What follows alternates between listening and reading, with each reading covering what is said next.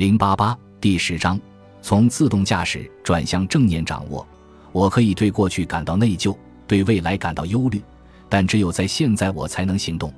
专注于当下时刻的能力是心理健康的重要组成部分。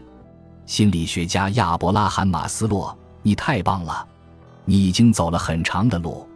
为了阅读到最后一章，你进行了一次真正的自我发现之旅。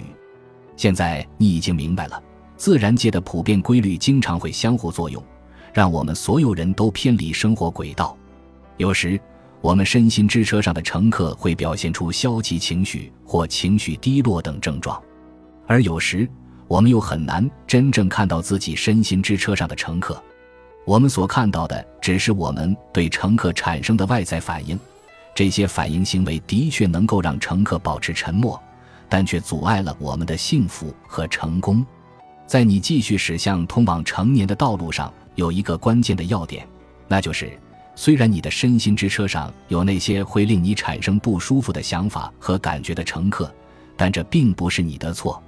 他们会让你的生活更富有挑战性，但同时，你也可以练习有意识地把注意力转向他们，用你的技能来确认你的情绪、检查你的想法、控制你的行为，这会大大削弱乘客给你造成的影响。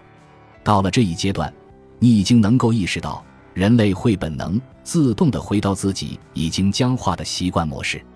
因此，你需要通过确保自己明确以下三个方面：自己独特的自动驾驶习惯模式能够触发他们的各种情况，以及如何在他们被触发时激活自己的情绪调节技能，从而为自己的成功做好准备。在最后一章中。你将把上述所有的内容都整合到一个简洁的行动计划中，